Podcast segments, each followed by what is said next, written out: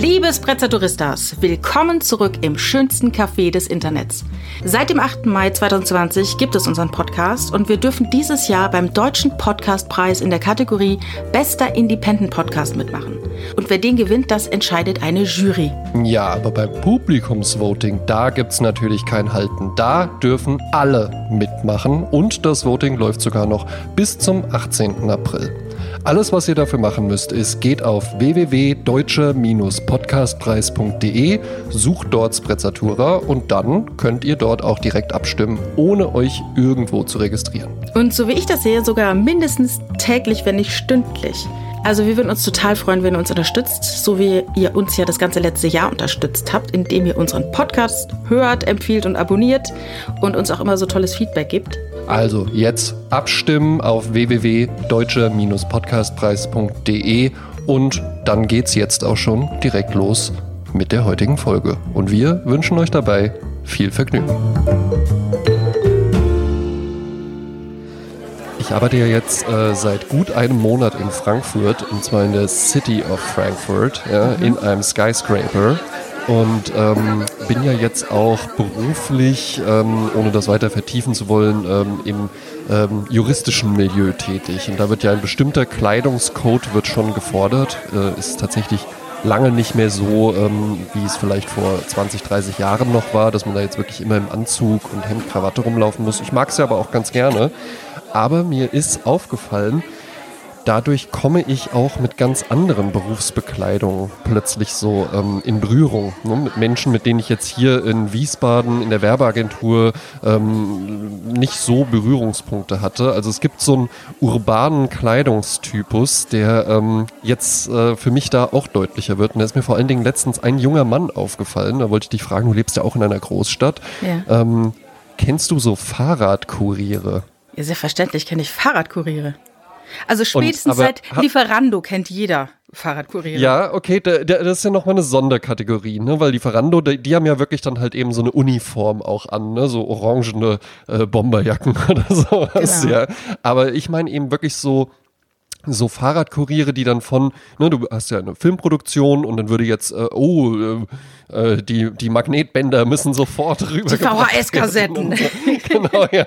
Und dann, dann, dann kommt da, also ich würde sagen, in ähm, äh, elf von zehn Fällen ist das ein Mann mit so längeren Haaren, der durch seine ganze Kleidung schon sehr deutlich machen möchte, Fahrradfahren ich fahre Rad und zwar bei Wind und Wetter. Ja? ja, aber meinst du dann, dass die tatsächlich eine Uniform tragen oder ist es eine selbstgewählte Uniform? Eine selbstgewählte Uniform mhm. und genau das meine ich ja. Ne? Also das ist ja halt eben auch dann bei den Anwälten oder bei den, bei den Bankern, der Anzug ist ja halt eben auch eine Art Uniform, aber eine Uniform, die jetzt nicht so ist wie ja, bei Lieferando oder bei McDonalds oder bei Starbucks, wo du ja wirklich einfach ähm, vom Unternehmen Kleidung gestellt bekommst, wo gesagt ja. wird, hier, die ziehst du gefälligst an, sondern es ist ja eine Uniform, die ich irgendwo selbst wählen muss, wie ich das dann mache. Ne? Dann gibt's Leute, die tragen dann immer, äh, immer nur blaue Anzüge ähm, oder äh, welche, die haben immer den Dreiteiler an oder sowas, ja.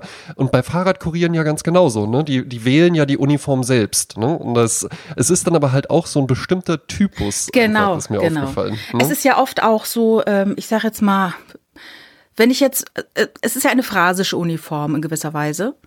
Mhm. Ähm, etwas, was sich vor dem inneren Auge entfaltet. Also ich sehe jetzt zum Beispiel einen jungen Mann, sportlich natürlich, drahtig. Ja, mh. und ah, drahtig, auch, genau. Ne, ja, mhm. Gerne lange Haare, oftmals auch zu Dreadlocks, ja. also auch so eine alternative ja, ja, Lebensführung. Jasmin, der sah ganz, Jasmin, du schreibst den Typen, den ich gesehen habe, ja. original, mach weiter. Ja, ja das, weiter. Sind, das sind halt alternative Lebensführungen, die eben nicht so klassisch Ausbildung, Beruf, sondern eben, äh, ich suche mir mein Glück und dann irgendwann muss die Miete bezahlt werden. Dann denkt man sich, Mensch, ich mache einen Fahrradkurier, da bin ich den ganzen Tag in der frischen Luft.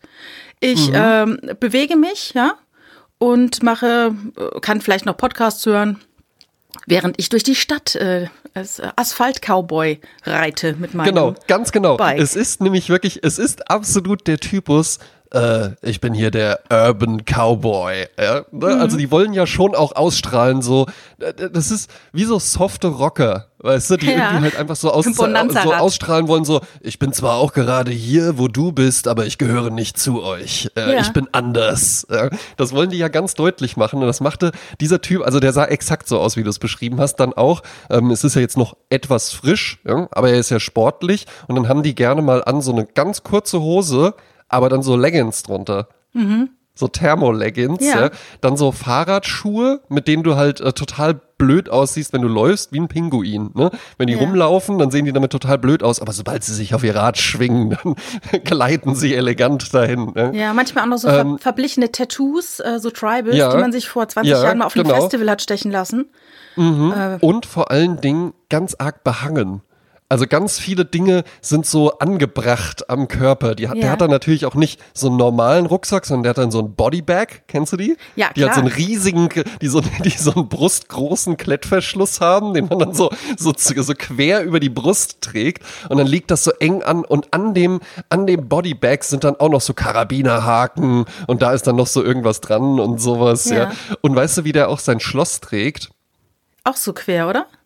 Auch so quer, ganz Klar. genau. Natürlich auch so quer, ja. ja. Und das ist, also ich habe diesen Typen beobachtet. Ich stand äh, nur vor dem Gebäude und da kam der gerade an und ich habe ihn gesehen, wie er ankam und auch wie er rauskam. Und das ist schon so eine richtige Choreografie, die dieser Typ dann da auch so abgefeiert hat. Und alles daran sollte wirklich aussagen, ja, äh, ich, ich gehöre hier, hier nicht dazu. Ich mhm. bin, genau, ich mache mein Ding. Ich bin jetzt einfach nur mal kurz hier, aber ich bin gleich wieder weg. Ja. ja.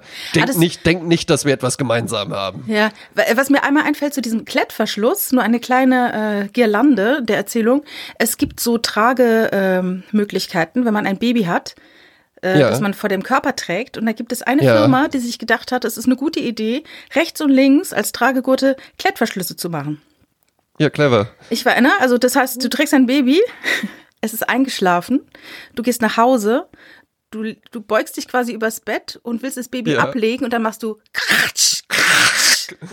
Ja, danke. Danke, liebe Firma. Da hast du dir richtig auch, was Tolles auch, überlegt. Absolut. Und ich möchte sehr gut, Jasmin, und ich möchte auch, dass es jeder weiß. Ich finde das Geräusch von Klettverschlüssen absolut ekelerregend. Das ist, es zerstört das jegliche Atmosphäre. Es ist, also, das kann mir doch auch keiner erzählen, dass das wirklich irgendwie toll ist. Also, egal was, das macht doch alles kaputt. Auch Schuhe mit Klettverschlüssen oder so. Kennst du so Erwachsene? So, äh, so Sneaker-Enthusiasten oder sowas. Klar. Aber ist ja okay, wer das gerne möchte. Aber wenn die dann halt auch noch so Klettverschlussschuhe anhaben. Schwierig. Eieiei, total schwierig, ja. Aber bei den Uniformen ist ja interessant, es gibt halt diese Uniformen, die du tragen musst. Ne? Also ja. auch so ein bisschen ein ungeschriebenes Gebot. Also ich weiß jetzt nicht, was passieren würde, wenn du zur Arbeit kommst mit äh, Karo äh, Bermudas und äh, Tennissocken in äh, Sandalen und einem Poloshirt von Camp David. Wüsste ich nicht, ja. was passiert. Also ob dann jemand äh, vertrauensvoll sich an dich wendet und sagt, André, ich glaube, äh, Gestern sahst du besser glaub, aus. Also ich, ich, ich, ich weiß, ich weiß von, äh, von einem, ähm, äh, in Anwälten ist ja, hast du ja nicht einen Chef, sondern da gibt's ja die Partnerschaft, ja. Mhm. Und von einem Partner ist der äh, sehr, sehr schöne Satz überliefert. Das Schöne ist ja halt eben, mich stört das ja gar nicht. Ne? Also ich finde das ja herrlich, einfach ja, mich so herauszuputzen für ja. die Arbeit. Für mich ist das ja gar keine Mühe. Ähm, aber für viele ist das, glaube ich, so. Gerade so dieses Thema, oh, im Sommer kurze Hosen und so. Aber von diesem Partner ist überliefert, dass der wohl gesagt hat, ähm, ja, also ich arbeite halt immer noch in der Suit-Firm und nicht in der Campingplatz-Firm. Ja. Ah ja. Mm. Also ich glaube, man würde sich dann äh, irgendwann an mich wenden und sagen, du, ich glaube, das, ähm, you are das a white collar so worker. Hin, ja? Das passt hier nicht so hin hin. Aber das ist ja auch interessant, ne? weil ja dann, ähm, das sind ja so diese alten Firmen, wo so diese Kleidungscodes noch gelten. Ja, oder, so neuen, oder staatliche Firmen. Also ich habe mir auch überlegt, oder, dass, ja. mhm. wenn du ein staatliches Organ ausübst, oder nee, ich übe, ich übe kein Organ aus, wenn du einem staatlichen mhm. Organ angehörst sozusagen, ähm, zum Beispiel ein Soldat trägt eine Uniform. Ja. Äh, Polizisten und Polizistinnen mhm. natürlich auch. FeuermannInnen, ja. sagt man so, keine Ahnung. Ähm, wobei da auch viele Freiwillige natürlich da sind. Aber ich glaube, ja, auch die ja. tragen mhm. natürlich eine Uniform, die natürlich auch der Gefahr geschuldet ist, in der sie sich befinden. Und ne? vor allen Dingen, die haben auch Anlass, äh, gerade Soldaten, auch anlassbezogene Uniformen. Also das es gibt stimmt. ja halt einmal die so für jeden Tag, ne? Ja. Ich weiß jetzt nicht, ob bei McDonalds, ob es dann da auch so irgendwie für, für so Festivitäten dann auch noch die, die, die festliche McDonalds-Uniform oder so. Nein, aber gibt, bei McDonalds ja. und äh, Bundeswehr fällt mir ein, dass bei uns, wo ich früher gearbeitet habe, immer sehr viele Amerikaner stationiert waren und dann stand dann halt mittags ja. die ganze Bude voll mit amerikanischen Soldaten, ne? Super cool. Oder wenn ein Polizeiwagen äh, auf den Parkplatz fährt und du guckst raus und denkst, oh, die Polizei kommt. Und dann, dann, steigen halt zwei Typen aus und bestellen sich Burger. also es ist nicht ja, immer Gefahrenverzug, wenn die Polizei auftaucht. Ja, ja, und es ist, es ist aber halt eben auch so, ähm, diese Uniformen, die haben ja auch einen Hintergrund, der sich ganz rational erklären lässt. Also ich finde ja auch, sieht meistens ganz gut aus, aber vor allen Dingen eben auch, es ist ja viel schwieriger, freiwillig irgendwie ne, ne, äh, so auf ohne eine vorgeschriebene Uniform, ohne einen vorgeschriebenen Dresscode einfach zu sagen, na, ich ziehe mich jetzt einfach mal passend an. Ähm, mit so einer Freiheit können ja dann ganz viele nicht umgehen und dann kommen ja da die ersten Sachen bei raus. Und dann denkt sich vielleicht ja wirklich jemand, ja, warum? Also, äh, ich sitze doch jetzt, meine Hose sieht doch keiner, da kann ich doch ruhig Bermuda-Shorts anhaben und hier über so Millionen-Deals irgendwie dann äh, referieren oder sowas, ja. Das kannst du aber nur machen, wenn du Leonardo DiCaprio bist in Wolf of Wall Street, ne? Ja, das stimmt. Auf der das Yacht stimmt, ja. Aber, ähm, bei diesem, ja. was ich auch, ähm, also ich habe ich hab mir mal überlegt hier, äh, äh, äh, Stewardessen, ich weiß gar nicht, man sagt glaube ich Purser, Purse ich habe mhm. keine Ahnung, ich fliege, ich fliege ja nicht. Pilot, Piloten, Pilotinnen, McDonalds-Leute, okay, das ist jetzt nicht staatlich, Piloten sind auch nicht staatlich, sondern halt eben auch mhm. eine bestimmte äh, ähm, Form der Arbeit. Die können ja auch eigentlich Freestyle sich anziehen, aber es ist auch eine gewisse Sicherheit. Du weißt im, ah ja, okay. Ja. Ein bisschen Respekt, Autorität oder auch Richter vor Gericht. In England tragen die ja sogar ja. diese Perücken, ne? Mhm. Und dann ähm, diese freiwillig gewählten, zum Beispiel äh, äh diese Streetfood-Typen, Immer Bart, mhm. immer Vollbart, immer schwarze äh, genau. Gummihandschuhe. Es ist nämlich, und, das, und genau darauf will ich hinaus. Der Fahrradkurier, der denkt ja halt eben, ne, wenn der, wenn er dann uns da draußen stehen sieht in unseren Anzügen, dann denkt er auch so, tja, ich gehöre hier nicht her, ich bin wild and free. Aber dann kommt halt eben der andere Fahrradkurier um die Ecke und nicht nur sieht der genauso aus, sondern der verhält sich auch ganz genauso. Es ist nämlich ja auch ein bestimmtes Verhalten, was damit einhergeht. Weil natürlich kommt der Typ nicht einfach mit dem Fahrrad angefahren, bremst und steigt ab, sondern der fährt so in die Einfahrt, biegt er ein und dann schwingt er schon mal so ein Bein. Dann fliegt er so, so runter. Also dann, dann, ja, ja, dann, so. Genau, dann fliegt er so runter und dann steht er so mit dem einen Bein noch so da drauf und rollt dann so lässig bis vor die Tür und sowas. Macht dann auch nochmal so, so einen Bogen, fährt er dann halt nochmal so auf dem einen Pedal stehend. Und genau so fährt er dann halt auch später wieder los. Weißt du, er schiebt dann so an und schwingt sich so dabei drauf. Ja, aber das ist ja also vielleicht das ist auch, das ja auch Gesetz. ein bestimmter Verhaltenstypus. Ja, aber ja. das ist vielleicht auch das Gesetz der Anziehung. Das heißt, du siehst andere Fahrradkuriere und hast das Gefühl, ich bin einer von denen. Das sind meine Leute. Also ich glaube ja nicht, mhm. dass sich ein Fahrradkurier dann so verändert im Laufe seiner Arbeit. Die sind ja auch nicht in Gruppen irgendwie unterwegs, sondern dass du einfach verschiedene Leute siehst und denkst, guck mal, der ist ja wie ich. Und dann ähm, ja. Äh, merkst du, ach, das ist vielleicht auch ja irgendwas für mich, dieser Lebensstil oder dieser Beruf oder dieser Job, wie auch immer, ne? Ja, hm, ich glaube aber halt eben auch solche, gerade solche Sachen wie Fahrradkurier, die sind mit einer sehr falschen Romantik irgendwie verknüpft, weil man nämlich genau das dann denkt, äh, was, äh, also ich sehe das auch ganz genauso vor mir. Der hat, der war irgendwie an der HFG oder wollte irgendwie Kunstfilme oder sowas werden, dann hat er halt irgendwann gemerkt, oh, ah, Mhm, ich hatte eine zu gut. glückliche Kindheit für eine Karriere als großer äh, okay, Dokumentar. Ja, ja, will ja vielleicht auch mal irgendwie.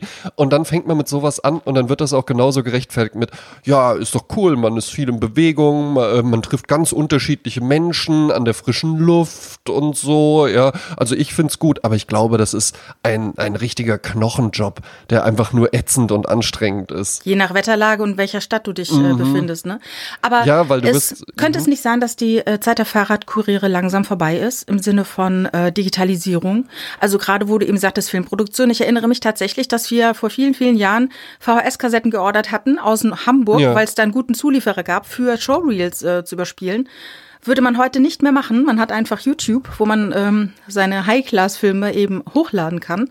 Und ja. du brauchst auch jetzt nicht mehr den Kurier, der irgendwas von A nach B äh, innerhalb der Stadt äh, fährt, weil du das einfach digital dem anderen übermittelst.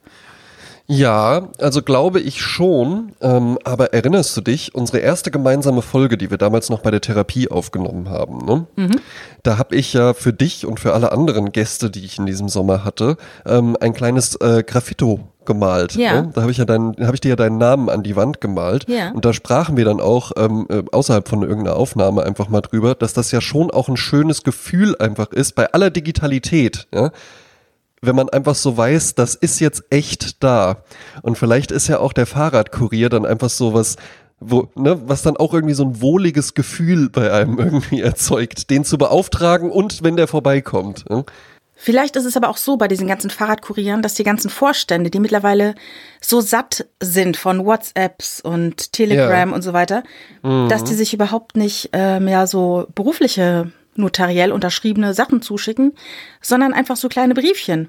Von wegen, wie wär's denn heute Ja. 13 Uhr bei Paolo wie immer auf eine Pizza und dann schickt der andere dann per Fahrradkurier dann die Antwort zurück. Ja, und jetzt überleg dir mal, wie du dich freuen würdest, wenn das passieren würde. Ja. Wie du dich freuen würdest, wenn du an einen Briefkasten gehst und da ist von mir, einem Typen, mit dem du einmal die Woche dich unterhältst. Wir haben über Telegram Kontakt, wir telefonieren ja auch ab und zu mal und dann ist da aber plötzlich einfach mal eine Postkarte von mir drin. Ja, oder eben es klingelt an der Tür und da ist halt der, ähm, der Fahrradkurier aus Wiesbaden.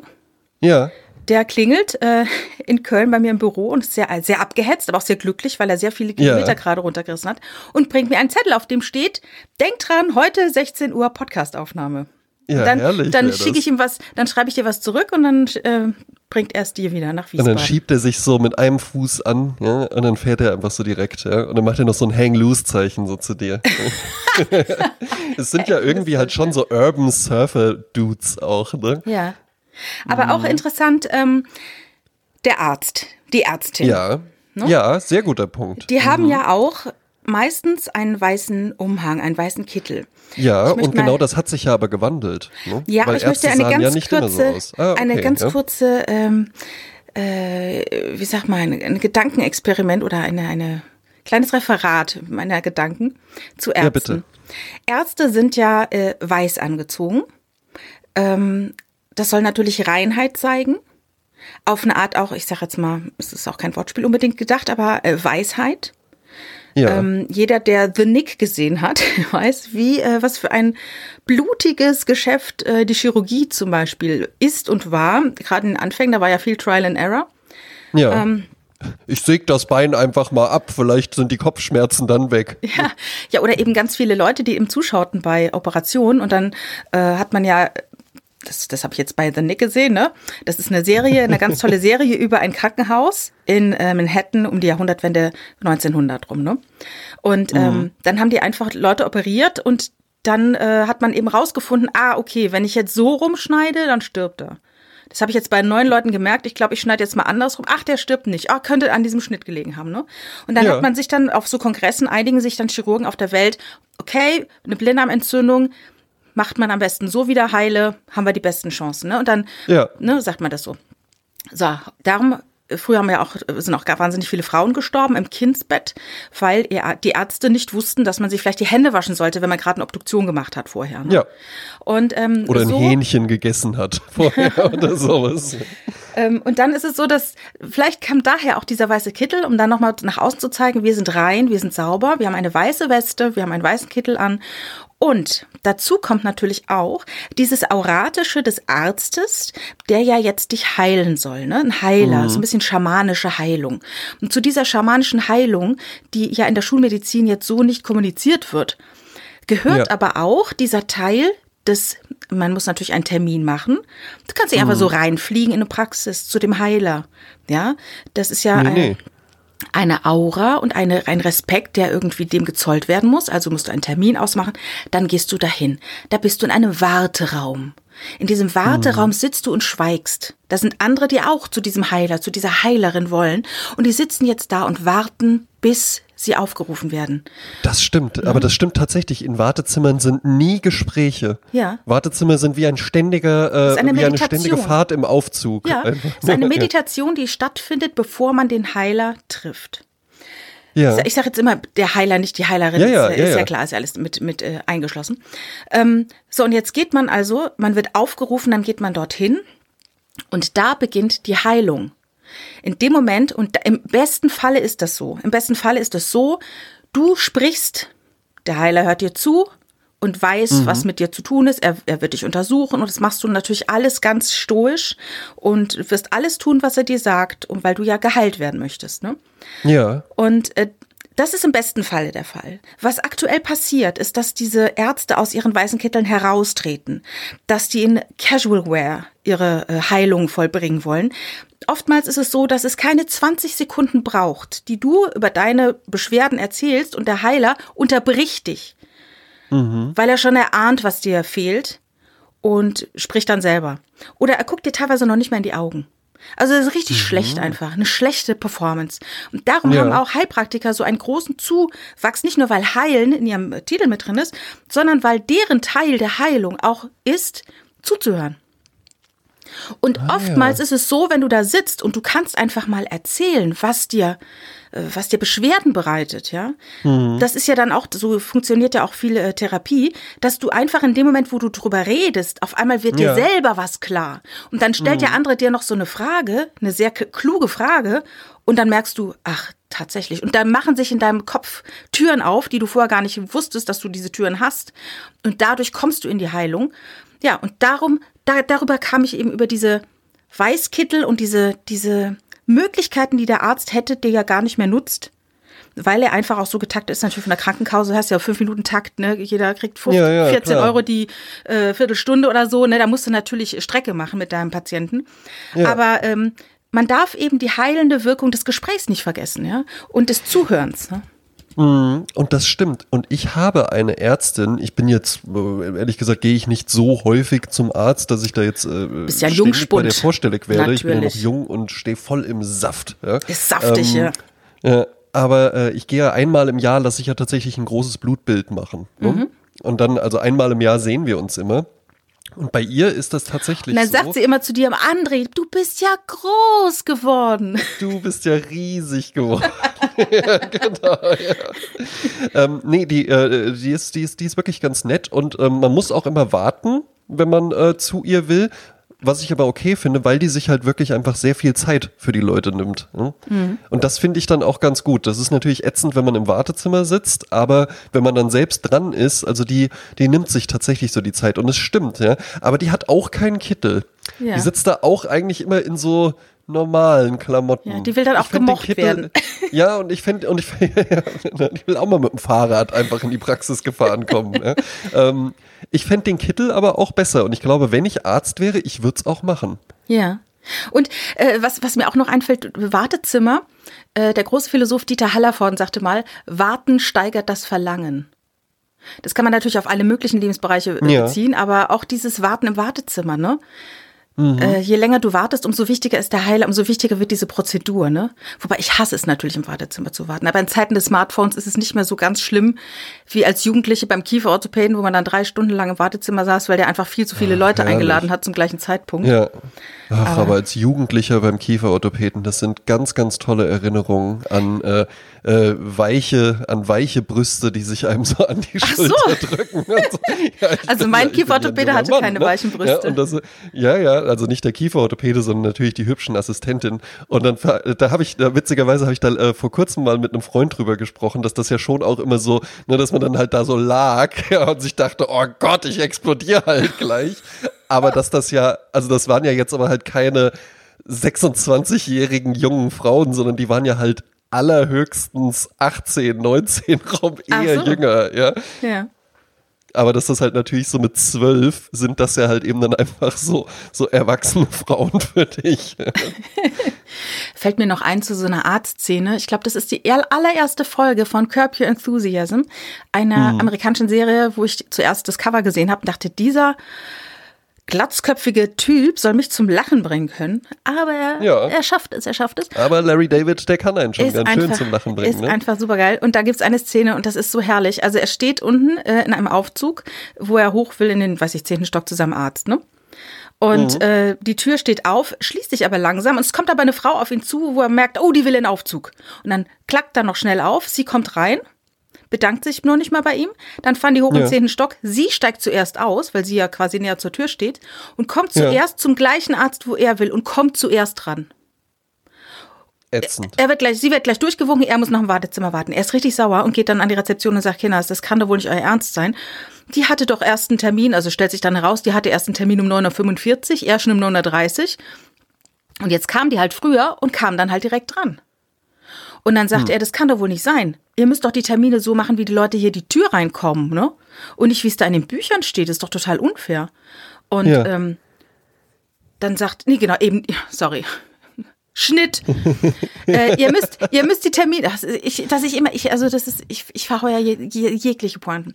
Äh, also er will einfach, er hat jetzt einen früheren Termin und dachte, er kommt zuerst dran, aber jetzt ist sie halt zuerst durch die Tür und kam deshalb zuerst dran. Und dann hat er gesagt, ja. ihr müsst es machen, es muss wie in der Uhrzeit sein. Und das nächste Mal kommt er halt früher und dann gibt es einen Riesenkampf mit den beiden. Wieder die gleiche Person, wieder dieselbe Situation im Aufzug und die prügeln sich auf dem, auf dem Flur vorm Arztzimmer. Und dann ja. fliegt die Tür auf und sie kommen rein. Und dann kommt sie wieder zuerst ran. Und er sagt, das kann doch wohl nicht wahr sein. Und dann gesagt, ja, aber sie hatte einfach äh, einen früheren Termin als sie. Und jetzt haben wir umgestellt, weil sie gesagt haben, wir sollen es nach Termin machen und nicht nach reinkommen. Sie hat einfach einen früheren Termin. Ach, ich glaube, glaub, wir müssen alles rausschneiden, weil ich habe das schon wieder falsch erzählt. Oh mein Gott, oh mein Gott. Nee, nee, das bleibt, nee, nee, das bleibt oh alles drin. Gott, ey. Das bleibt alles, Wunderbar. Das bleibt alles so drin. Ja, ich glaube, ich muss mal Stand-up machen. Ich muss dann ständig erklären, warum was lustig ist, wenn keiner lacht, ja. Nee, Moment, Moment, noch mal kurz. mein, mein Schwager erzählt den ganz toll. So eine oh, Scheiße. Ja. So eine Scheiße. Aber guckt euch an, also Larry David das ist wirklich witzig. Ja, also schaut es euch mal an. Ja. Oh mein Gott. Schreibt uns, ob es wirklich Und dann so fällt war. die Krücke, äh, fällt der Arzt. Ähm, ah, egal. Das mit den weißen Kitteln hat ja, glaube ich, aber auch so einen ganz ähm, pragmatischen Hintergrund. Man hätte ja jetzt auch hellblaue Kittel nehmen können. Aber ich glaube, man hat sich damals auch für weiß entschieden, weil du weiße Wäsche ja kochen kannst und da auf so einen Arztkittel ja auch gerne mal irgendwie so der ein oder andere Spritzer Blut draufkommt. Wenn es ähm, nur Blut ist, ne? Wenn es nur Blut ist, äh, konnte man die dann halt eben besonders gut reinigen. Ja, aber ich glaube, du kannst ja auch grüne Sachen. Also ich glaube, ich glaube es auch, ich glaube es auch äh, Psychologie dabei. Nicht ja, nur Pragmatismus. Ich erinnere mich auch, und es ist sehr viel Psychologie dabei, weil ich erinnere mich auch, ähm, meine damalige PR-Dozentin, also Public Relations, ähm, die drehte mal einen Beitrag für ähm, den Verband der Dosenfrüchte oder sowas, ja. Und das war dann so ein RTL Punkt, äh, so ein RTL, pass auf, so ein RTL Punkt 12 Ding. Und ähm, die hat dann so gesagt, so ja, passt auf, ich zeige euch den Beitrag gleich. Und ähm, wir haben dann da halt eben so einen Beitrag gelauncht und das war dann so der große Vergleich. Ähm, was ist besser? Irgendwie äh, der, der Kram aus der Dose oder frisch? Ja? ja? Und natürlich kann jetzt da nicht rauskommen, aus der Dose ist gesünder und schmeckt besser und, knackiger. und, und ist äh, preisgünstiger und sowas. Das glaubt einem ja keiner. Also natürlich kommt raus, frisch ist am allerbesten.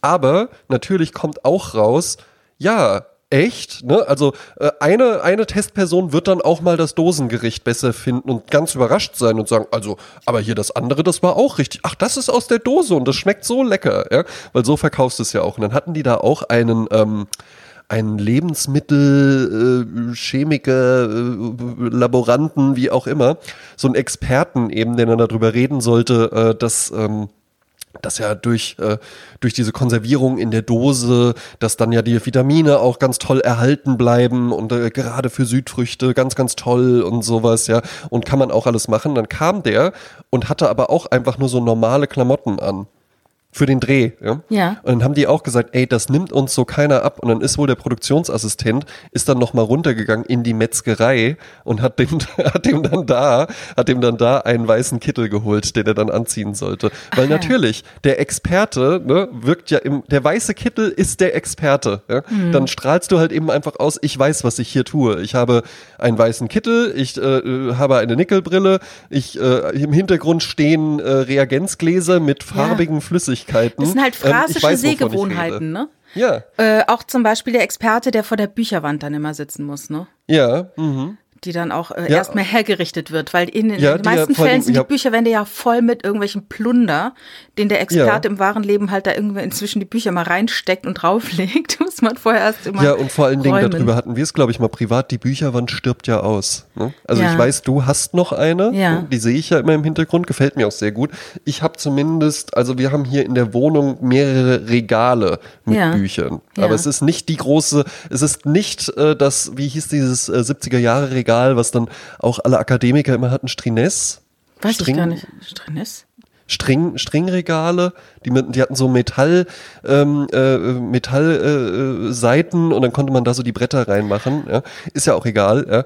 Ähm, und das dann so voller, voller Bücher und noch Ausgaben und noch die, die gesammelten Reklamheftchen liegen dann auch noch alle zwischendrin. Ja. ja.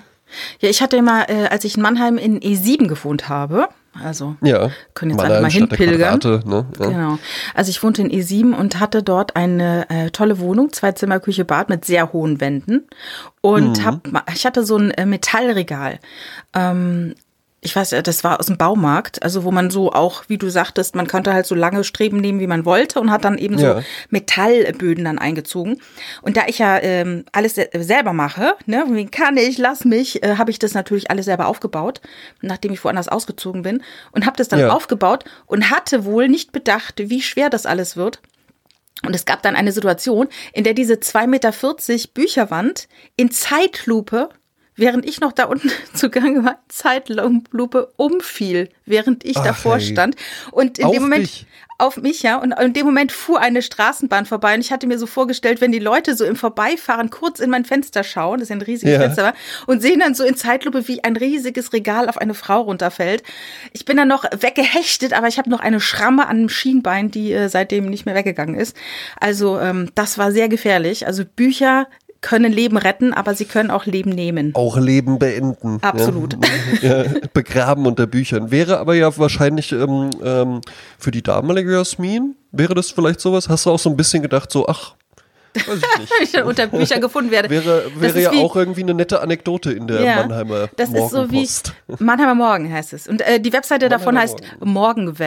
Also wer sich das ausgedacht hat. Ich war es nicht. ähm, aber das erinnert mich so ein bisschen an Christine Nösslinger, wir pfeifen auf den Gurkenkönig. Ich glaube, der Vater wird dann auch im Keller erschlagen von ganz vielen äh, Dingen. Und das hat mich als Kind wahnsinnig beeindruckt, diese Zeichnung in diesem Belz und Gelberg Buch. Ja, ja, ich habe auch ein, ein, ein sehr, sehr schönes Thomas Bernhard Buch, ähm, äh, nur mit so kurzen ähm, äh, Lyrik-Prosa-Texten drin, das heißt Der Stimmenimitator. Ja. Hast du, kennst du das zufällig? Ich habe von äh, äh, Bernhard, glaube ich, gehen angefangen, weil äh, mein damaliger mhm. Freund äh, eine Arbeit geschrieben hat über Thomas Bernhard und hat ihn sogar angeschrieben und gebeten, ob er ein Statement dazu abgeben kann. Und natürlich hat er das nicht gemacht, weil die er der sich, ewige Grandler Die haben sich natürlich getroffen und sind zusammen ins Kino und haben sich richtig angefreundet. ne? Mhm. Sind heute noch befreundet. Genau, betrifft ihn heute noch am Grab. Na, und der Stimmenimitator, das sind eben so ganz ähm, kurze, staccato-artige äh, Texte, fast schon wie so Polizeiberichte, wo es auch größtenteils um so skurrile Morde und sowas geht. Unter anderem auch ähm, äh, der namensgebende Text der Stimmenimitator, äh, wo es dann um einen Bühnenautor geht, der sich äh, mit einem Maschinengewehr irgendwie oberhalb der Bühne positioniert und all die äh, äh, Menschen im Publikum erschießt, die jetzt seiner Meinung nach an der falschen Stelle gelacht haben. oh Gott, das ist ja, das ist ja, also ich meine, so Publikumsbeschimpfung hat ja schon was, ne? Gibt ja so einen Text von Handke, Publikum, ja. von Hand, Publikums, mhm. Publikumsbeschimpfung fand ich immer großartig. Ja. Und ähm, es gab die Sängerin Ima Sumak, die hat sehr komischen gutturalen Gesang immer gemacht. Und wenn die mhm. aufgetreten ist, und das war halt schon sehr, es klingt sehr albern, wenn man es nicht kennt. Und ich ja. glaube, es war bei, bei Biolekt, wo die dann gesungen hat mit ihren gutturalen Lauten und vorne wird dann gekichert und äh, ja. wo sie dann fast heult oder eben auch am liebsten äh, um sich schießen würde, weil ihre Kunst nicht gewürdigt wird. Ne? Aber das entbehrt ja, ja einer gewissen, äh, entbehrt ja eben nicht einer gewissen Komik, wenn du weißt, du darfst nicht lachen, aber du musst so krass lachen. Also Natürlich, also Dinge, die ja. dann nicht komisch sind, wie zum Beispiel gibt's ja so oft bei, bei Hochzeiten, Leute stehen da und, und gucken sich an und die ganze Familie ist in der Kirche und man muss sich da irgendwie Ringe äh, übergeben. Und du weißt, ich darf nicht lachen, das ist ein wahnsinnig wichtiger Moment in meinem Leben. Und du, ja. du musst einfach lachen, weil einfach der Körper sagt, nicht lachen, nicht lachen, nicht lachen. Und dann ist nichts komisch und du musst aber trotzdem total lachen. Ja, und bist ja dann einfach wirklich völlig irre auch teilweise. Ja, das ist, hast du ja äh, äh, früher, ich meine, meine Freundin Sabine äh, und ich, wir hatten die besten Lachflashs auch immer im Unterricht, aber so, dass der ganze Körper sich schüttelt und du weißt, ich komme hier nicht mehr klar, ich habe schon Schmerzen ja. und es ist schon gar nicht mehr witzig, sondern es ist so wie sich übergeben, wo man weiß, jetzt läuft ein körperlicher Prozess und du kannst dich nicht mehr aufhalten, du bist nur noch am Lachen. Kennst du sowas, so einen richtigen Lachkrampf? Ja, ja absolut. Mhm. Und wo du auch richtige Schmerzen dann schon hast und Tränen laufen und sowas und es auch für dich selbst schon lange nicht mehr lustig ja, ist. Ja, und du, aber du kommst nicht mehr raus, weil jedes Mal, wenn du nochmal Luft nimmst, geht's nochmal los und schlimmsten, wenn du jemand anderen noch siehst und der befeuert es dann ständig, ja. sodass die Lachlücken, wo du einfach sagst, jetzt könnte ich mich einfach zusammenreißen, dann siehst du den anderen, da geht's gerade wieder los, ne? Ja, ja. Gott, oh Gott, oh Gott. Ich habe so, ich habe so ein, ein Gesicht, so eine Grimasse, die ich schneiden kann, wo sich meine Freundin nicht mehr halten kann. Ach so, also auch egal. zuverlässig. manchmal, ja. ja, ja, und manchmal, manchmal setze ich das halt eben auch ein, wenn die wirklich so schlechte Laune hat oder auch wenn die, wenn die böse auf mich ist oder so. Dann gucke ich die halt einfach nur so an. Und dann äh, hatten wir auch wirklich schon so Momente, wo die dann so auch mir so gegenüber saßen und so, ja, nee, nee, das reißt jetzt auch nicht mehr raus. und so. ja, dann halt schon so anfangen musste zu lachen. Und es ist ja halt auch so das Ding, mh, hm, interessant eigentlich auch beim Lachen, ne? Weil ähm, jetzt in so einer Negativsituation zum Beispiel, wenn man dann einmal so also das gibt's ja halt auch, dass äh, ne, man, man fällt irgendwie ganz blöd hin und, und dann zerscheppert's noch irgendwie das Gurkenglas, das man gerade gekauft hat, auf dem Boden und so und man liegt dann da irgendwie in einer elendigen Pose, ist noch in einen Hundehaufen reingefallen und es ist ja eigentlich total beschissen, die Situation, aber man lacht dann plötzlich und entschärft das dadurch. Oder ähm, Kennst du das? Äh, das wenn wenn du das, du meinst, wenn du jemandem anderen zuschaust, dem es passiert ist, dann lachst du ums zu nee, oder oder auch wenn es oder auch wenn es dir passiert. Also mir ist äh, es, es ist ja meine meine große Angst äh, auszurutschen, auf zu Glatteis fallen. auszurutschen, ja, den Berg ja, hoch fallen, genau, ja. ja. ja. ganz genau. Und äh, wenn mir das dann aber mal passiert, dann ähm, lache ich da auch meistens drüber. Ja. Weil ich mir dann auch denke, wenn mich jetzt jemand dabei gesehen hat, dann sieht er jemanden, der lachend auf dem Boden liegt und dann so, ach, naja, blöd gelaufen, mäßig aufsteht. Aber das ist alles noch würdevoller, als dann da irgendwie so, aua, aua, aua, und dann, oh Mann, so eine Scheiße. Und ja, so aber vielleicht denkt er auch, vielleicht denkt er auch, du hast sie nicht mehr alle. Kann ja auch sein. Ja, das kann auch sein. Das kann auch sein. aber das gibt ja auch dieses Phänomen, Jasmin, bei ja. Horrorfilmen, ne? Ja. Wenn, wenn der Schrecken durch den Körper fährt, mhm. ähm, dass du dich dann erschreckst, ne? Gerade bei so Jump Cuts und ja, sowas, ja, äh, äh, Jumpscares und dass man dann direkt nach dem Erschrecken anfängt zu lachen. Weil ja. man dann irgendwie sagt, jetzt sind wir so glücklich, dass, dass das Monster uns nicht irgendwie umgebracht hat. Oh, da fällt hat, ne? mir eine Geschichte ein. Ich weiß gar nicht, ob ich ja, dir das schon mal erzählt habe. Also, es begab sich vor vielen Jahren. Da gab es in Hamburg einen Club, der hieß Mojo Club. Da kam immer am Wochenende so Soul-Musik äh, aus den 60ern, 70ern und coole Klingt Leute super. haben dazu getanzt und so. Das hat dir gut gefallen. Ja, deswegen warst du natürlich auch Natürlich. Da. Und äh, der, der Mojo Club war aber auch eine ganz gute Location für Veranstaltungen. Und da trat eines Nachts äh, auf eine eine Combo, eine Truppe aus Seattle. Und die nannte sich Jim Rose Circus Sideshow. Und mhm. äh, so ein, eine, eine Hommage an diese ganzen Zirkusse, Seitenshows mit der Dame ohne Unterleib, die Frau mit Vollbart und so weiter. Also verrückte, ja. verrückte Freaks, die sich gefunden haben, die mit dem Zirkus mitziehen. Und ähm, das war einfach eine aus der Stadt des Grunge, auch entstanden so in diesem ganzen Geist gab mhm. es diesen Jim Rose und der hat also eine Truppe von Menschen um sich rumgeschart, die Dinge gemacht haben, die man als normaler Mensch nicht tut. Nicht, dass man es nicht könnte, aber es überschreitet eben bestimmte Grenzen, sei es jetzt Ekelgrenzen oder Körpergrenzen, die du so Aha. im Alltag nicht überschreitest. Also ich stand da mit meiner Freundin Kirsten und wir schauten dem Spektakel zu. Ich glaube, sie hat es auch empfohlen.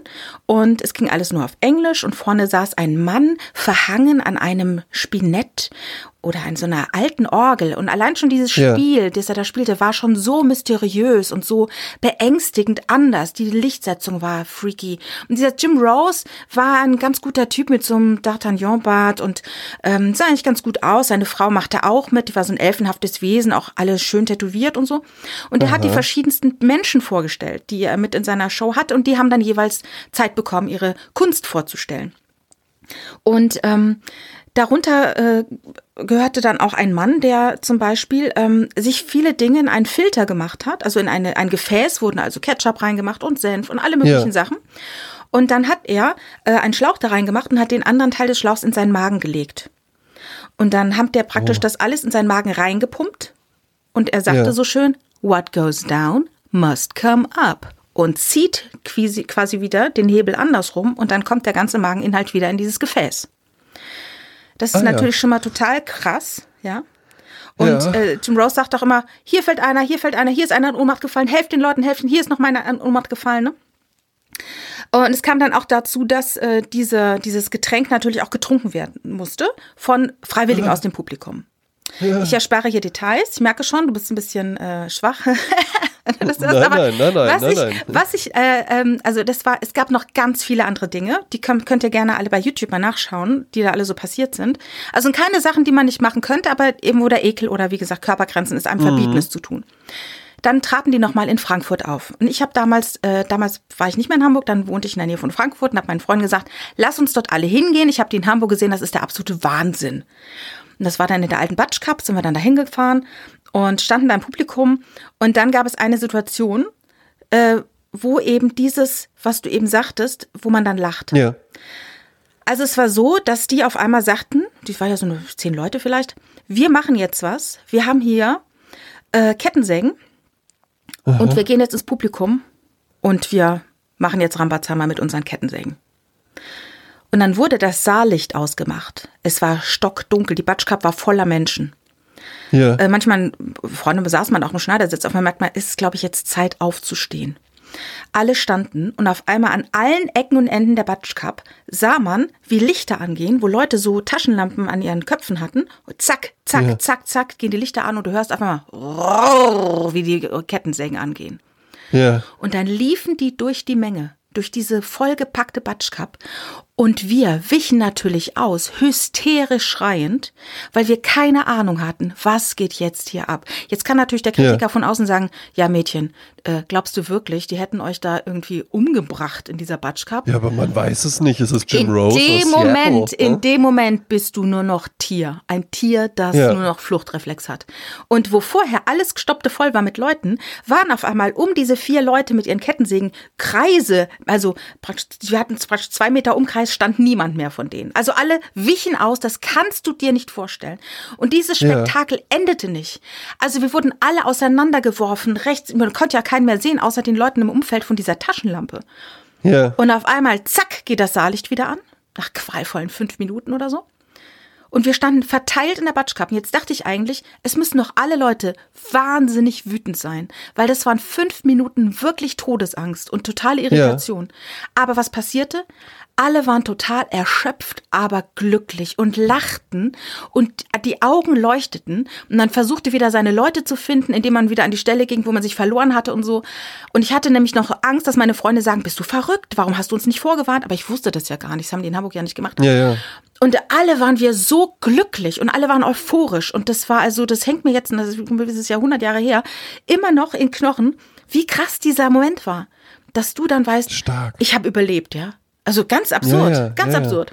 Ja, ja, und auch das, es gibt ja eben einfach, ich habe das gar nicht mal so in mir, aber es gibt ja so diesen Wunsch, sich solchen Szenarien auszusetzen. Also ehrlich gesagt, ne, ich glaube jetzt zum Beispiel, wenn du so einen Jochen Schweizer, ähm, ich äh, spring hier das Haus runter, äh, äh, Gutschein irgendwie zum 40. Geburtstag schenken lässt, ähm, das ist ja alles mit dem TÜV und so und alles in Ordnung und alles richtig und sowas.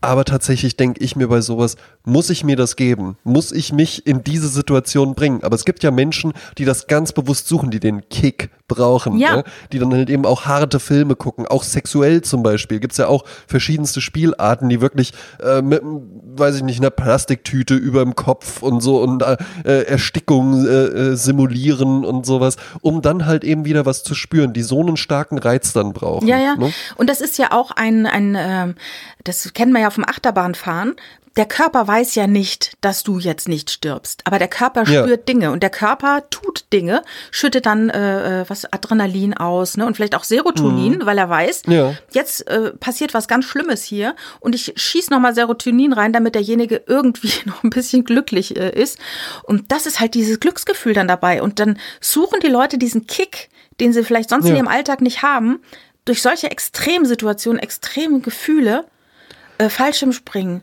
äh, äh, Paragliden. Ja, mhm. natürlich, das ist bestimmt ein ganz tolles Gefühl der Freiheit, wenn du da so drüber schwebst über einer tollen Natur meistens, man schwebt ja da nicht über die A, A5 oder so. Das sind ja, einfach, ja. natürlich, das sind ganz tolle Sachen. Ähm, und das ist natürlich auch so ein bisschen das Spiel damit, das Spiel mit dem mit den Hormonen. Natürlich, so, natürlich. Ne? Mhm. Ich habe mal, ich habe mal einen ganz interessanten Podcast gehört. Da berichtete jemand aus dieser BDSM-Szene. Mhm. Ne? Sagt ja was bestimmt Ja, die. Begrifflichkeit. Ne?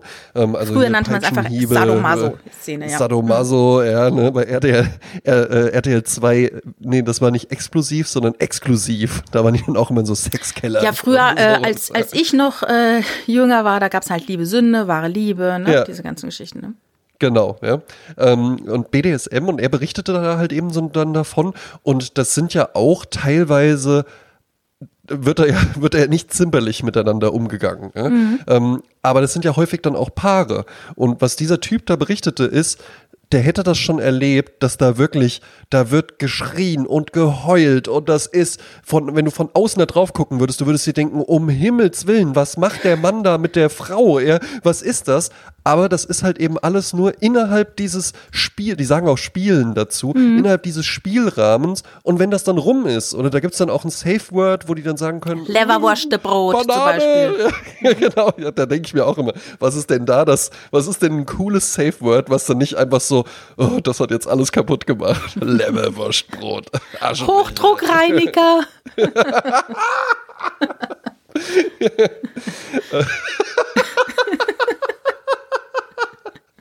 Hochdruckreiniger. Nicht mit dem Hochdruckreiniger. Grüße an Bettina, die, die hat's erlebt.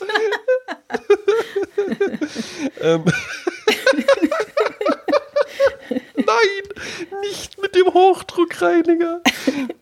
ähm, äh, ne, und wenn das dann fällt, dann ist es ja auch vorbei. Und was dieser Typ da berichtete ist, der meinte, wenn du da von außen bei sowas zuguckst, da denkst du, um Gottes Willen, die müssen, also das, das kann doch niemandem gut gefallen. Ja. Aber das ist nur innerhalb dieses Rahmens. Und wenn der Rahmen vorbei ist, dann meinte der, dann beobachtest du da eine Zärtlichkeit und eine Nähe und eine Wärme miteinander, ähm, die vielleicht sogar ja nur entstehen kann, wenn du auch solche Extreme miteinander durchschreitest. Ja. Ja. Ja. Spannend, ne? Ja, ja. Erinnere ich mich an eine äh, ARD-Doku, so eine Reihe, die hieß Unter deutschen Dächern. Und da gab es dann auch so eine SM-Party bei einer Privatperson. Und Oha, daraus. ich kann mir schon vorstellen, wie die aussah. Da gab es dann noch so ein deutsches Buffet. Nee, das waren eher so die Intellektuellen. Ne? Ah, also okay, war auch alles okay, so queer, also auch quer durch den Garten, äh, was, was so Gelüste angeht. Und ähm, dann gab es ein Pärchen und dann hatten die eine Flasche Wein aufgemacht. Und dieses Gluck, Gluck, Gluck, Gluck, ich kann's nicht, ne? Also wenn du den Kork Ja. gezogen hast und dann ist ja die Neige, äh, also wie soll ich sagen, der, der, der Flaschenhals ist ja viel enger als der Rest der Flasche. Und dann Ja. ist ja dieses Gluck, Gluck, Gluck, die ersten Schlücke. Und Ja. dann sagte der eine so schön und während hinten dran eine Frau irgendwie an der Heizung gefesselt war, sagte, das ist das schönste Geräusch der Welt. Werde ich nie vergessen. ja, eine Flasche Wein aufmacht. Ja, und im Hintergrund, im Hintergrund einfach so eine, so eine Frau mit so einer, mit so, einem- mit so einer Lederkapuze, die man vorne mit dem Reißverschluss zumachen So kann. schrecklich, Find ja. ich auch. Ich finde das so, ich auch. ich finde das echt irritierend, diese Looks, aber okay.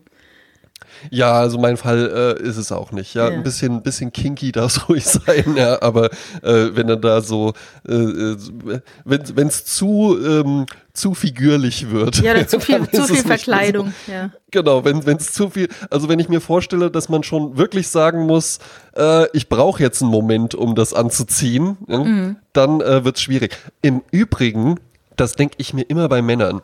Für Frauen gibt es ja durchaus schöne Dessous und sowas auch und äh, irgendwie äh, schöne Ensembles, die man dann halt eben auch so, oh, äh, äh, ja, jetzt kommt er gleich nach Hause. Und, Ja, die man aber auch einfach im hier. Alltag anziehen kann, weißt du? Nicht so von wegen, oh, es Auch. ist hier Verkleidung, sondern du hast es einfach sowieso schon drunter. So, ne? Exakt, ganz genau. Ne? Also das ist halt eben einfach möglich. Aber ich finde der Bereich für Männer schwierig. Weil ich laufe hier immer mal, wenn ich zum Bus laufe, laufe ich an so einem Orion vorbei. Ja. Oder Orion, ja.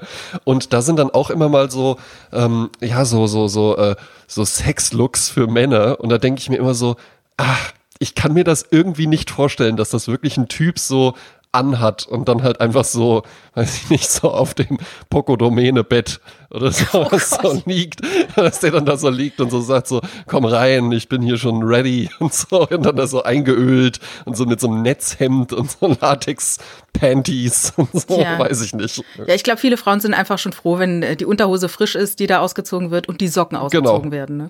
Genau.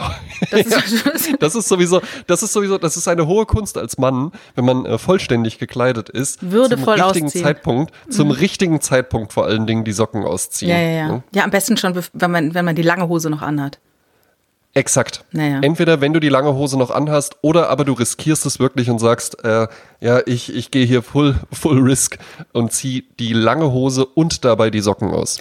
So in einem, in einem Griff sozusagen, ja. Ja, mhm. exakt. Wobei ich wirklich, muss ich sagen, äh, Barfuß und Jeans finde ich richtig schön. Sieht super also cool aus. Sieht, sieht einfach, super cool ja, aus. Es Absolut, erzählt Geschichten, ja. Eben Barfuß, Jeans und dann so ein offenes Hemd einfach noch drüber. Ja, mhm. ähm, erinnert mich an äh, äh, meine Freundin Inga hat mal in Straßburg studiert, ne? Ich hoffe, ich, ich erzähle jetzt ja. nicht äh, keine Geheimnisse hier. Und äh, dann habe ich die in Straßburg besucht und äh, sie wohnte in einer Dachwohnung und äh, war noch irgendwie unterwegs, einkaufen, wie auch immer. Ich saß in dieser Küche alleine und wartete auf sie. Und ich saß, also in Straßburg ist ja Elsass, ist ja Frankreich. Und dann hörte ich, wie ein Pärchen Sex hat. Und äh, lauter lustvolles Stöhnen, ne? Und ich dachte halt so, phrasisches Denken. Ah ja, Frankreich halt, ne? Toujours l'amour, ne? Und dann. okay. Äh, und dann äh, hörte ich die ganze Zeit so dieses Oh, oh, oh. Und ich dachte so, okay. Also es war wirklich so krass und ich dachte so, das hört ja überhaupt nicht mehr auf. Also wo es, schon kippt und es wird ja unangenehm. Und dann, äh, ich weiß nicht wie, aber stellte ich fest, es war kein Pärchen. Es waren einfach die Tauben auf dem Dach. Ja. Und es ist dann halt wie das Eigendenken, diese, diese phrasischen Vorstellungen, die man hat von einer Dachgeschosswohnung in äh, Strasbourg, äh, dass die halt dann doch einem äh, den Blick versperren oder die Ohren versperren für die Wahrheit oder die Realität, ne? Weil man einfach so schöne Vorstellungen davon hat. Aber ähm, wie hast du dann festgestellt, dass es Tauben waren? Ich glaube, weil ich sie dann gesehen habe.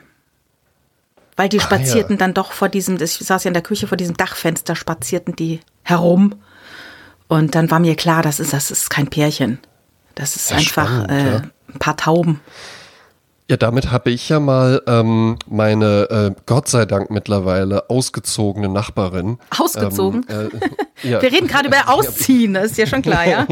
Aus, ausziehen aus der Wohnung. Ja, okay. Ähm, und äh, die ist Gott sei Dank mittlerweile ausgezogen. Sie war eine ganz schlimme Frau. Ja. Und die war immer unfassbar laut. Und die hat immer unfassbar laut telefoniert. Und dann irgendwann ging ich auch mal so zu ihr, wo die irgendwie so wochentags um halb zwölf dann noch rumgeschrien hat mit irgendwie meinem Telefon. Und dann habe ich auch zu der gesagt, Jasmin, Witzig, dass sie auch Jasmin heißt. Fällt dir gerade jetzt auf. Jasmin, ist dir eigentlich klar, dass euer Boden unsere Decke ist und dass ich alles von dir weiß, dass ich alles mitbekomme, dass ich weiß, wer Stefan ist, dass ich weiß, wer Momo ist, dass ich weiß, dass Stefan es nicht bringt, dass ich weiß, dass Momo ein Arschloch ist, der sich mal ficken kann und sowas, ja. Yeah. Und dann, dann fiel der plötzlich wirklich so siedend heiß ein, worüber sie halt seit einer Woche mit irgendwelchen Männern am Telefon redet, nämlich nur um so über so Unerum-Geschichten. und dann war der das, dann war der das so unangenehm, dass sie dann in Zukunft etwas leiser war. Achso, ich dachte, dass sie dann ausgezogen ist. Nein, sie ja. ist jetzt äh, einfach, einfach so, Gott sei Dank, jetzt ah, ausgezogen. Ja, ah, ja, okay. Haben aber noch mal, haben es noch geschafft, beim Rausstolpern aus der Wohnung noch einen Wasserschaden zu verursachen Ach, bei uns in der Wohnung. Reine Rache. Ja, sehr Reine schön. Rache. Äh, es sei ihnen vergönnt. Ja. Ich sagte letztens auch zu einem Nachbarn, der sich auch immer sehr über die geärgert hat, die Wohnung oben drüber wird jetzt kernsaniert, das wird wie eine Sinfonie. Bevor wir äh, zum äh, in die Endschleife kommen der Folge, ja. möchte ich gerne nochmal äh, meinen Respekt aussprechen an äh, die Vertreter von Thermoplast. Thermoplast ja. ist ein Pflaster, was man sich auf den Rücken macht, wenn man äh, Rückenschmerzen hat. Und Thermoplast ist ungefähr so geil wie alkoholfreier Gin. Ähm, aber die Thermoplast-Vertreter schaffen es, allen Apotheken aufzuschwätzen, dass wenn ein Kunde kommt und ein ABC-Pflaster möchte, dass auf ja. jeden Fall so lange Terror gemacht wird, bis Thermoplast gekauft wird. Was ja. aber nicht the real deal ist. Offensichtlich sind die ABC-Pflasterreferenten total satt, ja, und die Thermoplast-Referenten versprechen den Apothekern Bali-Reisen, wenn sie so und so viel im Monat schaffen. Also, mhm. ähm, ich muss sagen, Thermoplast ist wie eine lauwarme Heizung. Das ähm, gibt's ja nicht. Und im, im ABC-Pflaster ist halt wirklich der Cayennepfeffer drin und das brennt halt und es hilft. Respekt, liebe Thermoplastvertreter. Habt ihr, habt aber, ihr, habt ihr ja, jetzt geschafft. Aber, aber, aber ist da, ist da nicht die Geschichte, dass ähm, äh, äh Cayennepfeffer oder Cheyennepfeffer, ja, Cheyenne Ochsenknechtpfeffer, ja, ja, ähm, dass das ja nicht die richtige Wärme ist, sondern das ist, das ist ja nur das Capsaicin, was ein aversiver Reiz ähm, ist und was dann einfach nur dieses Hitze-Denken verursacht, aber ja gar nicht wirklich Tiefenwärme ist. Ja, hast du, hast du deinen weißen mal. Kittel auch an, André? Ich habe auch meinen weißen Kittel an ja. als Expert, der ja. mich als Experten adelt. Ja. Also wenn es brennt, ist es Cayennepfeffer. Fertig. Und brennen ist gut. Ne? Brennen ist super, weil es wird halt warm und durch Wärme wird halt der, äh, der Muskel dann gelöst. Das ist halt auch und, viel, und viel Psyche, dann, kann, ne? Und kann dann nicht einfach mal der Richard irgendwie dich so ein bisschen pfeffern? Schwarzen Urwaldpfeffer. So, ja. Kann der dann nicht einfach mal so mit der Pfeffermühle? Äh, nein, das, das funktioniert leider nicht. Funktioniert, funktioniert nicht. nicht. Kann man nicht nein. einfach so auftragen. Nein, das schade. kann man leider nicht auftragen. Schade. Ne? Tja. Einfach nur schade. Ja. Ne?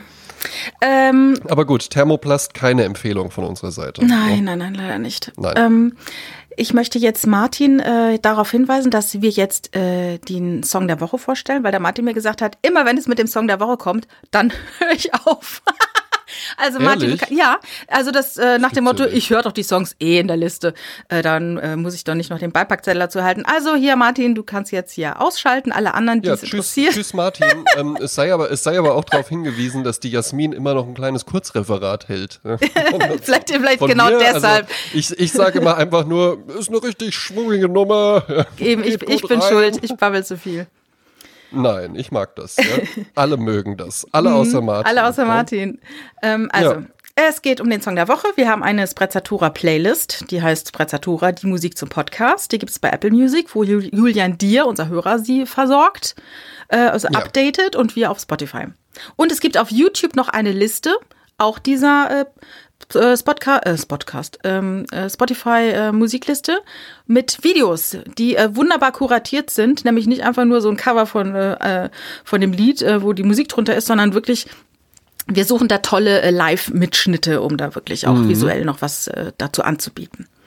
Wenn es keine, keine gibt, ähm, im Übrigen legen Jasmin und ich dann immer die Soundspur einfach über so einen Beitrag von RTL, äh, ex, RTL 2 explosiv in deutschen Sexkellern. Oder von ja, Jim Rose, wenn die, genau, von wenn Jim der Mageninhalt Rose, ja. wieder hochgezogen wird. Genau. Ja, ja, eben. Mhm. Ja. Äh, möchtest du zuerst anfangen mit dem Song der Woche? Ich kann, ich kann gerne anfangen. Ja. Äh, wir sind in Bella Italia. Mhm. Ähm, es ist der letzte noch lebende äh, Gewinner des San Moreno, äh, äh San, Festivals. Ja. Ja. San Remo, 1960 gewann er es.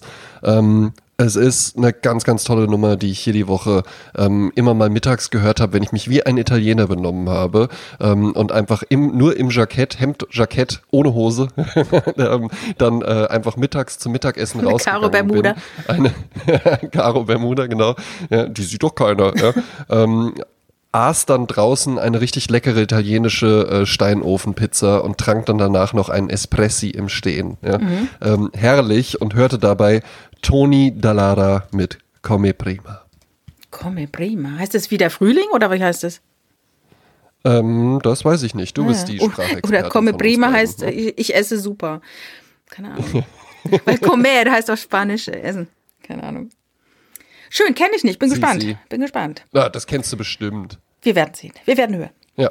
Äh, den Song, den ich jetzt entdeckt habe hier, ist von einer Band, die man aus was ganz anderem kennt. Äh, das ist einfach, ich dachte, es wäre so ein Disco, Disco-Egal-Band. Ähm, mit äh, Going Back to My Roots haben die ihren großen Erfolg gehabt. Zipping up my boots, ne? Going back to mhm. my roots.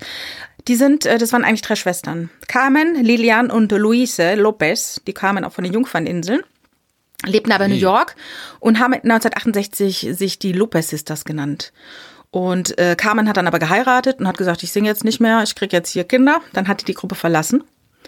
Und die anderen haben dann mit einem Tony Reynolds eine neue Band gegründet, die den Namen Odyssey hatte. Mhm. Und haben die in New York in verschiedenen Clubs gespielt und so. Und dann äh, kam das halt jetzt hier zu diesen verschiedenen Hits. Und den Song, den ich ausgesucht habe, der ist mir irgendwie untergekommen. Ich hatte, ich kannte den nicht, der ist von 1971. Und der Text ist wieder so, oder der, der Titel ist wieder so einer, wenn man den hört, denkt man, ah, das ist so deep. Und dann denkt man, nee, es ist einfach auch, einfach auch logisch. Also es ist jetzt nicht irgendwie so deep, wie man dachte. Aber ich finde es trotzdem Das sind die wahr. besten Songs. Genau. Wo man sich denkt, sehr schön, das klingt logisch für mich. Also der Song heißt Our Lives are shaped by what we love. Unsere Leben sind Ah, davon geprägt, von den Dingen, die wir lieben. Und stimmt ja eigentlich auch, ne? Also ich meine, wenn du gerne liest, dann hast du halt eine große Bücherwand. Und wenn du halt Ja. gerne Fahrrad fährst, dann bist du halt Fahrradkurier, was auch immer. Also die, ja, die. Dinge, Dann die hast wir halt eine lieben. Fahrradwand. Das haben die nämlich im Übrigen auch immer das Fahrrad an der Wand hängen noch. Ja, so. ja, ja. Statt Bücherwand einfach nur Fahrradwand. Ja, Alle stimmt. sollen es sehen. Das ist wahr. Ja, wunderbar. Spannend. Hm? Mhm. Jasmin, dann ähm, bitte ich dich jetzt in die Küche zu gehen und einfach, ähm, da ihr ja eine Familie seid, wette ich, ihr habt auch so ein Fach, was nur voll ist mit Grillsoßen. Wo dann halt so alle möglichen. So stellst du dir Familien Soßen vor. Familien, das sind diese Zusammenkünfte von Familien- Menschen Familien- mit Schubladen voller Grillsoßen.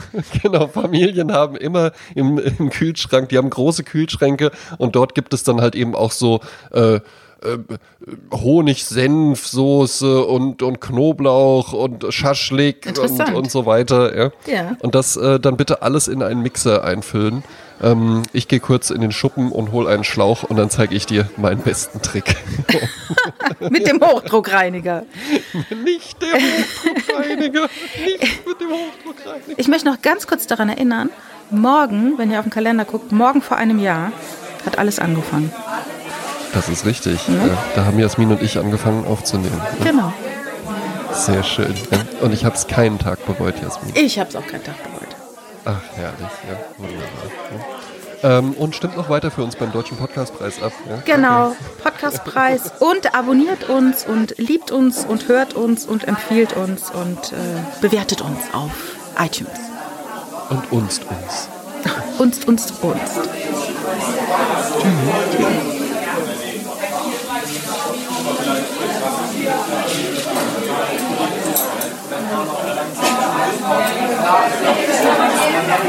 Thank